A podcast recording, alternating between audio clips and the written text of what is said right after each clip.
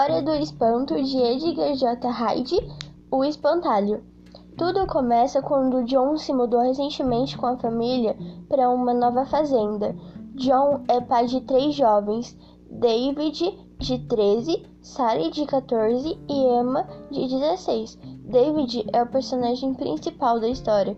Ele procura entender os mistérios que se passam na fazenda, as coisas estranhas.